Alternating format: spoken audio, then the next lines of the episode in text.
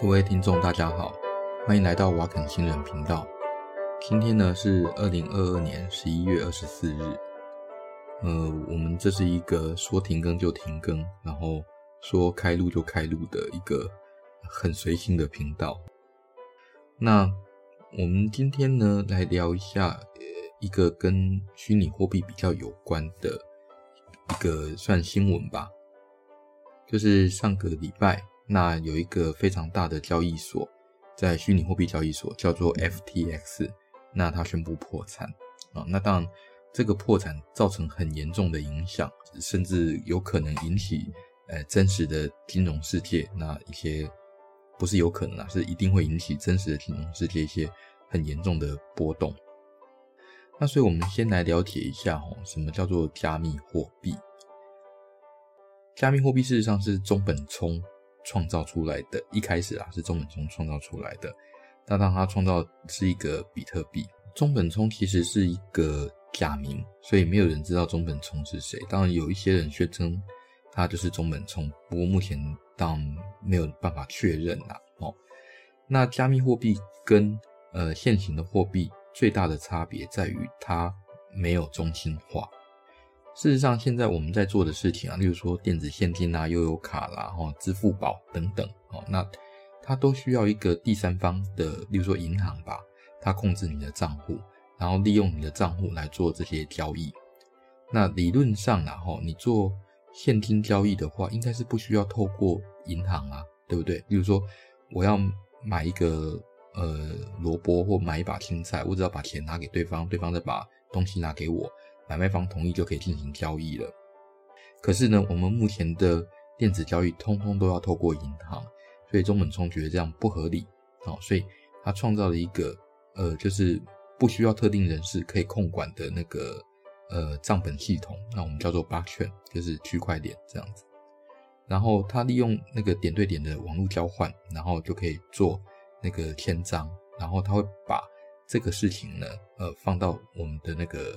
电子账本里面，所以呢，基本上它算是一个呃全球到处都很普遍，然后安全，然后非常有隐私又没有成本。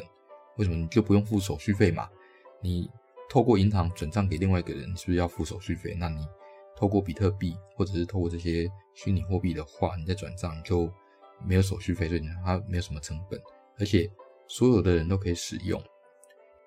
比特币或者是说其他的虚拟货币，它强大，并不是因为它有一个呃中央担保的，有银行担保，说我保证你在我户头里面的这些钱，它是可以换成现金，或者换成特定的贵金属，换成特定的货物等等。哦，这是一个叫担保。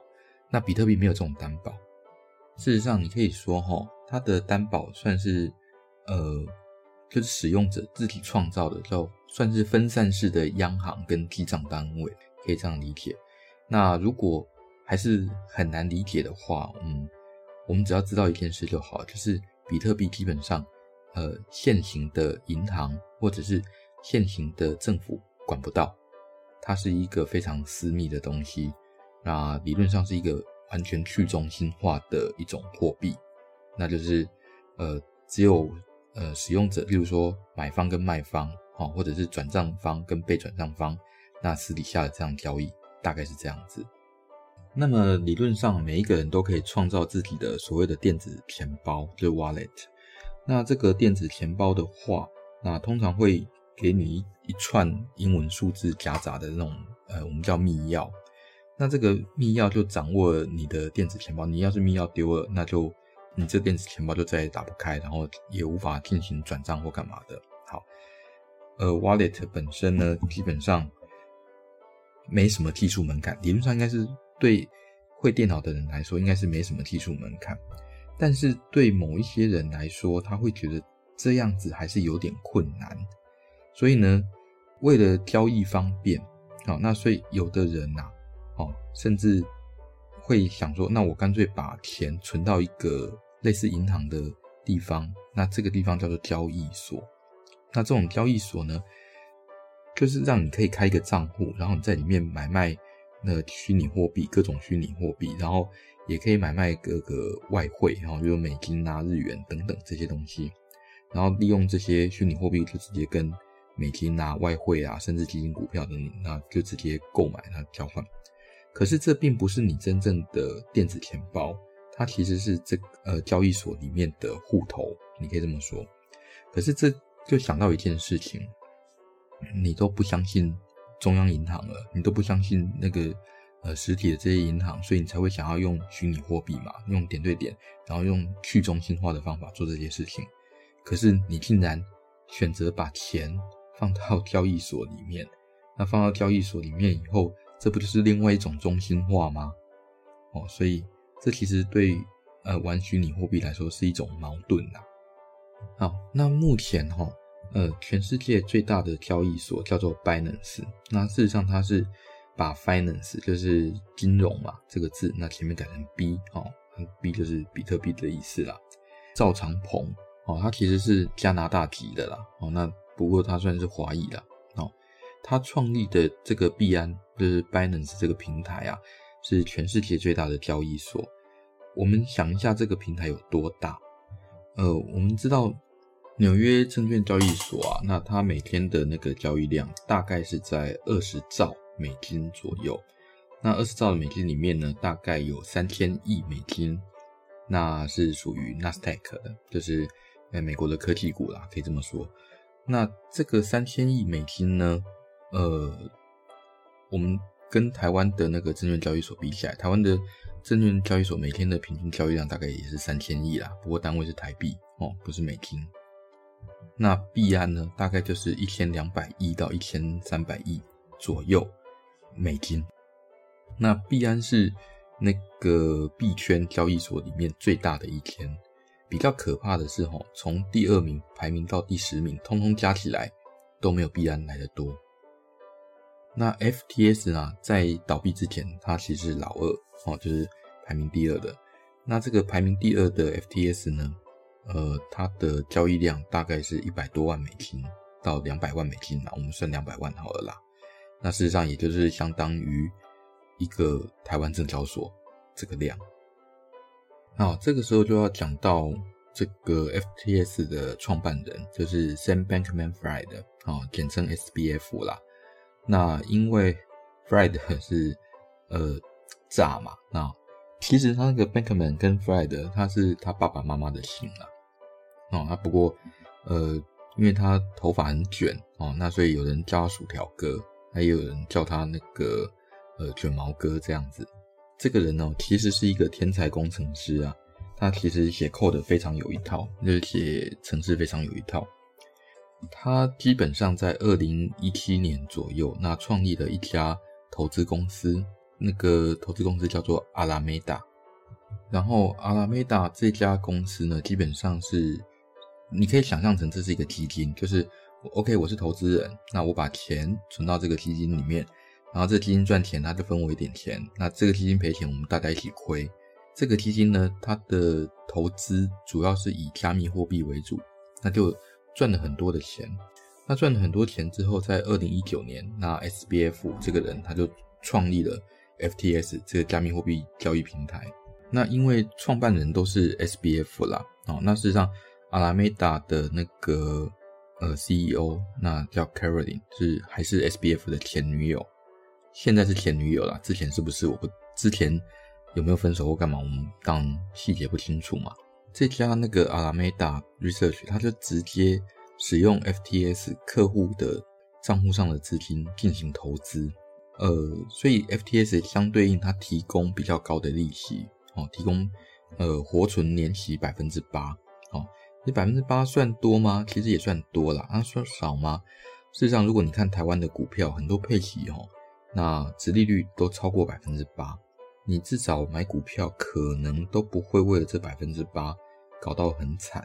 对一般应该说在对币圈的人来说啦，那你钱存在银行哦，而且还有百分之八的利率，而且随时都可以拿哦，那这当然是很爽嘛，对不对？所以。这就吸引了很多人把钱放在 FTX，那在 FTS 上进行交易，这样子。那为什么 FTS 能够提供这么高的利率呢？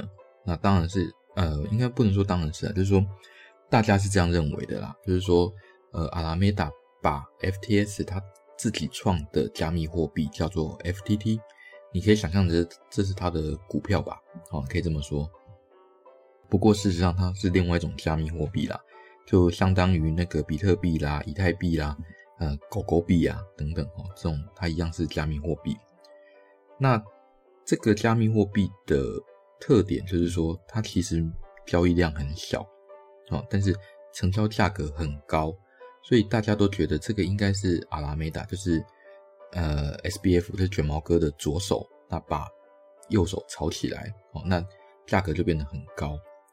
然后拿客户的钱去买自己发行的代币之后，然后再把这个 FTT 哦用呃进行抵押，再把钱套出来。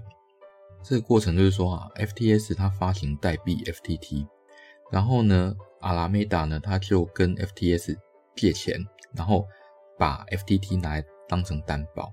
那为什么他不跟银行借，要跟 FTX 借呢？呃，因为银行也不是傻子啊。哦，你要想，这是一个交易量很低的一个一个货币。那如果万一阿拉梅达出事了，那我这个银行这担保品要拿到哪里卖？交易量很低的话，想买买不到，想卖卖不掉。哦，所以这个时候他就只好去跟 FTX 借。那 FTX 当然会承认自己的那发行的那个虚拟货币嘛。那所以他就把钱借给阿拉梅达。好，那这个 FTS，呃。他借给阿拉梅达的钱是哪里来的？当然是从 FTS 的客户。那如果阿拉梅达违约了，那怎么办？那当然就是把那个阿拉梅达手上的 FTT 抵押品当成担保，然后把它卖掉嘛。好，那如果 FTT 这个价格齁大跌，会发生什么事呢？那因为抵押品价值不足嘛，那所以阿拉梅达就必须补那个保证金。那今年四五月的时候啊，那发生了那个 Luna 跟稳定币，那就是币圈发生 Luna 跟稳定币那价格崩跌的事件嘛。那所以以投资货币为主的阿拉梅达，那当然就吃了一些亏。所以呢，其他的投资人啊，就开始 catch out，就是开始抽银根，想要把钱拿出来啊。那所以如果为了维护 FTT 的价格，嗯，阿拉梅达必须做。更积极的一些杠杆操作，要不然的话，阿拉梅达他会被那个追缴嘛，因为他那个保证金不足。那事情呢发生在十一月，那十一月的时候啊，那那个卷毛哥哦或者薯条哥啦哦，那他跟币安的赵长鹏在推特上面在那边互呛，那那互呛的结果呢，那个赵长鹏或者 CZ 他就说啊，我要把你们家 FTT 卖掉哦。然后阿拉梅达的 CEO 还在那边说：“来呀来呀，谁怕你？你卖多少我就我就收多少嘛。”个 C 就是赵长鹏，他开始卖了以后，那才发现，哎，阿拉梅达接不了。那阿拉梅达接不了的结果是什么？就是啊，就是 FTT，就是这个虚拟币，那价格会大崩跌。那大崩跌就造成什么？人家想办法要 cash out，就是要认赔杀出啦。那结果阿拉梅达不够现金不够，那 FTX 自己现金也不够，那最后的结果就是什么？那就是倒闭嘛。那事实上在倒闭之前啊，那赵长鹏也发现状况不对了，他也想办法要呃看能不能收购 FTX，然后让这个不要倒。为什么呢？因为第二名哈一旦倒了，那对整个那个加密货币这个圈子啊，那伤害是非常非常大的。好，我们看看哈，FTS 倒闭以后，受害者有谁？那根据那个 foss 啊，就是嗯，富比士嘛，嗯，好，他们公布的一些资料，那看起来的话，哦，受害者比较大的，我们讲比较大，台湾这都是小 case，台湾这些人都是小 case，像是什么红杉资本啊，哦，然后还有像淡马锡主权基金，淡马锡就是新加坡以国家，就是整个新加坡国民都被当成韭菜割了这样子。还有呢，像是那个安大略教师养老金计划哦，这个也亏了八千万美金。这个理论上应该是要呃以风险管理为主的那个养老金计划，竟然也投资这种呃风险超大的那个加密货币，这真的是令人很难想象啊！还有很多其他哈、哦、那个比较大的投资者，可能也都损失惨重。事实上啊，还有另外一家哈也出问题，就是 Genesis，就是诶算是加密货币的借贷的龙头哦，连龙头都出问题了。那 Genesis 它现在已经暂停赎回以及新的贷款的发放服务了。那为什么这个公司也很很如果真的出事会很严重呢？因为 Genesis 的母公司啊叫做呃 DCG，就是 Digital Currency Group。这个 DCG 它管理的全球最大的加密货币基金就是呃 Grayscale，就是灰度啊，你可以我们翻成中文叫灰度啦。灰度呢，基本上是全世界除了中本聪以外，拥有最多比特币的人啊，不是人呐，嘿，它是公司这样子。那光是二零二一年哦，那 Genesis 一 IPO，它就可以。放款五百亿美元给市场哦，所以这算是绝对是那个放款的龙头啦，就是借贷龙头、贷款龙头这样子。灰度这家公司，就 Grayscale 这家公司呢，它的诶、旗下的一个基金叫做 GBTC，就是控制大部分比特币的这个基金。那因为 Genesis 如果违约的话，那大家就会想，你的子公司出现这个问题，那母公司会不会跟 FTS 一样？那也是挪用这个呃人家放在里面的钱，然后去救你的子公司，就好像 FTS 把钱拿来救阿拉梅达一样。所以呢，呃，现在就已经开始发生挤兑的状况了。好，那假设哈，呃，DCG 他决定哈不要呃救 Genesis，让 Genesis 去倒闭好了。他如果要，他还是要救活，因为他还是有那个负债的状况，还是要处理。那所以他必须走正规路径，那甚至去解散这个基金。那解散这个基金的结果就是要把整个比特币通通拿出来卖掉，那就让大家呃拿出来，投资人赎回以后的大量比特币呢，那就会造成整个市场的崩盘。现在这件事情哦，其实还在进行中呢。那理论上哈，大家会怀疑 Grayscale，就是怀疑灰度的话，你他应该是要。跳出来提交资料，那帮自己的资产背书嘛？那从 Grayscale 他公布的资料，他们应该目前的比特币它的数目应该是六十三万颗左右哦，或者六十四万颗啦哦。他如果能够公布那个钱包地址的话，那市场的疑虑会比较降低一点。但是呢，灰度没有啊，灰度只有发文说，哎，我们的资产很安全哦啊，那个不管是托管方或者是我们自己都不会挪用。啊，但是呢，出于安全的考虑，我们不会发布那个储备证明，那也不会公布钱包的信息。那事实上到现在啊，哈，那个包括像币安都已经公布自己的那个储备证明了，证明自己不会呃因为挤兑然后就倒闭啊或干嘛的。那可是呃，Grayscale 都还不肯公布自己的资产证明。然后呢，呃，目前的第二大交易所，本来第二大是 FTS 嘛。那现在第二大换成 Coinbase，那 Coinbase 就跳出来说啊，目前那个灰度他们的那个比特币都好好的放在我们这边没有问题啦，但是他还是没有公布钱包的位置啦。那所以在这种状况下的话，嗯，你说呃要大家完全相信他们，大概也是有困难呐。好，其实这件事情还在发展中，所以不知道后面会怎么样。不过可以跟大家讲的是说哈，哎，这个就有点像一串粽子。那一个炸了以后，会扯出另外一颗，然后一串一串接一串，然后最后整个拿出来。那总而言之呢，这次呃币圈会很惨。那为什么我会对这个有一点了解呢？是因为在很多年前啊，我曾经啊，呃为了参加某个活动，那个活动的赠品是一块钱比特币，然后我花了好多个晚上，然后做了很多的事情，然后把这个事情弄完了以后，终于。可以领到那一块比特币，那这时候呢，那个比特币那时候不值钱了。我室友就问我说：“哎，那你现在忙了那么久，那终于可以得到钱了，请问一下，这个钱可以真的换来买什么东西呀？”我就把它算了一下，以那时候的物价，以那时候的汇兑，然后真的换掉以后，我大概可以买个一碗阳春面。好。所以后来想想就算了，就没把它当一回事。那同时呢，也把我的那个 wallet 的密钥啊，就抄一抄，然后不知道丢到哪里去了。后来搬家以后就再也找不到了。那一直到比特币六万块的时候，我想到这件事情，啊，只能说我是跟百万富翁无缘啊，哎，这样，所以某个角度来说，我也算是币圈的呃小白哦，币圈韭菜这样。FTS 的倒闭啊，那事实上，呃，对现实生活，还有除了刚讲那些基金受到影响以外，那还有就是说，哈，他们其实是赞助很大的一个赞助商，不管是对运动赛事啦，哈，还是说对那个政治来说，那这个都是一个很大的一个赞助商。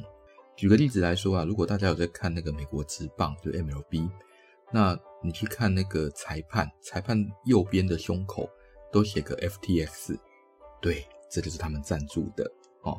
还是说那个各种球员代言呐、还是说那个呃墙上的那些广告都跟 FTX 有关。此外啦，就是说像是美国的民主党，那他们也收了很多的 SBF，就是那个卷毛哥哦，或者薯条哥他的那个赞助。光是去年的那个选举啊，就是。哎，不是去年哦，今年的，今年的选举啊，啊，那 SBF 他就赞助了那个民主党四千万美元啊，他也赞助在拜登选举的时候也赞助他五百万美元，五百多万哦，可能不是只有五百万，等于是民主党啊，美国的民主党痛失金主。当然有一个传言呐、啊，就是说哈，那个 美国资助乌克兰的这些呃军援，那。呃，或金援，应该说金援，嗯，那也透过 FTS，不过乌克兰是否认这件事情啦。那我想，应该也不太可能透过一个，嗯、那个货币上上下下跑得很快的这种东西来做金援，这听起来风险就非常大。我相信这应该是传言呐。那不过如果这件事情，呃，属实的话，哦，那对民主党来说，可能是非常非常严重的伤害。好，所以。这件事情其实还没完哈，从呃那个 FTS 倒闭到现在 Genesis 出问题，那所以整个虚拟货币圈可以说是呃不能说山雨欲来风满楼啊，应该说是呃大家苦哈哈。那现在还有没有未来都还不知道。那其实虚拟货币它算是一个很利益良善，然后呃技术先进的一种呃一个东西，但是你只要扯到人性啊，那后面就是很脏，然后很糟糕。那至于呃网络上说 F 那个 SBF 就是卷毛哥有多乱多乱，我觉得他能够挪用的那个钱呐、啊，就是说挪用来自己用的那个钱呐、啊，跟整个事件的那个庞大的金额比起来，根本就是九牛一毛，这个不值一提。他的私生活再乱，都跟这个庞大的金额关系没有那么大。好，所以批评他私生活，我觉得意义不是很大啦。好，那我想今天大概就讲到这边。那喜欢我们的频道的话，也欢迎按赞、分享、订阅哦。好，谢谢，拜拜。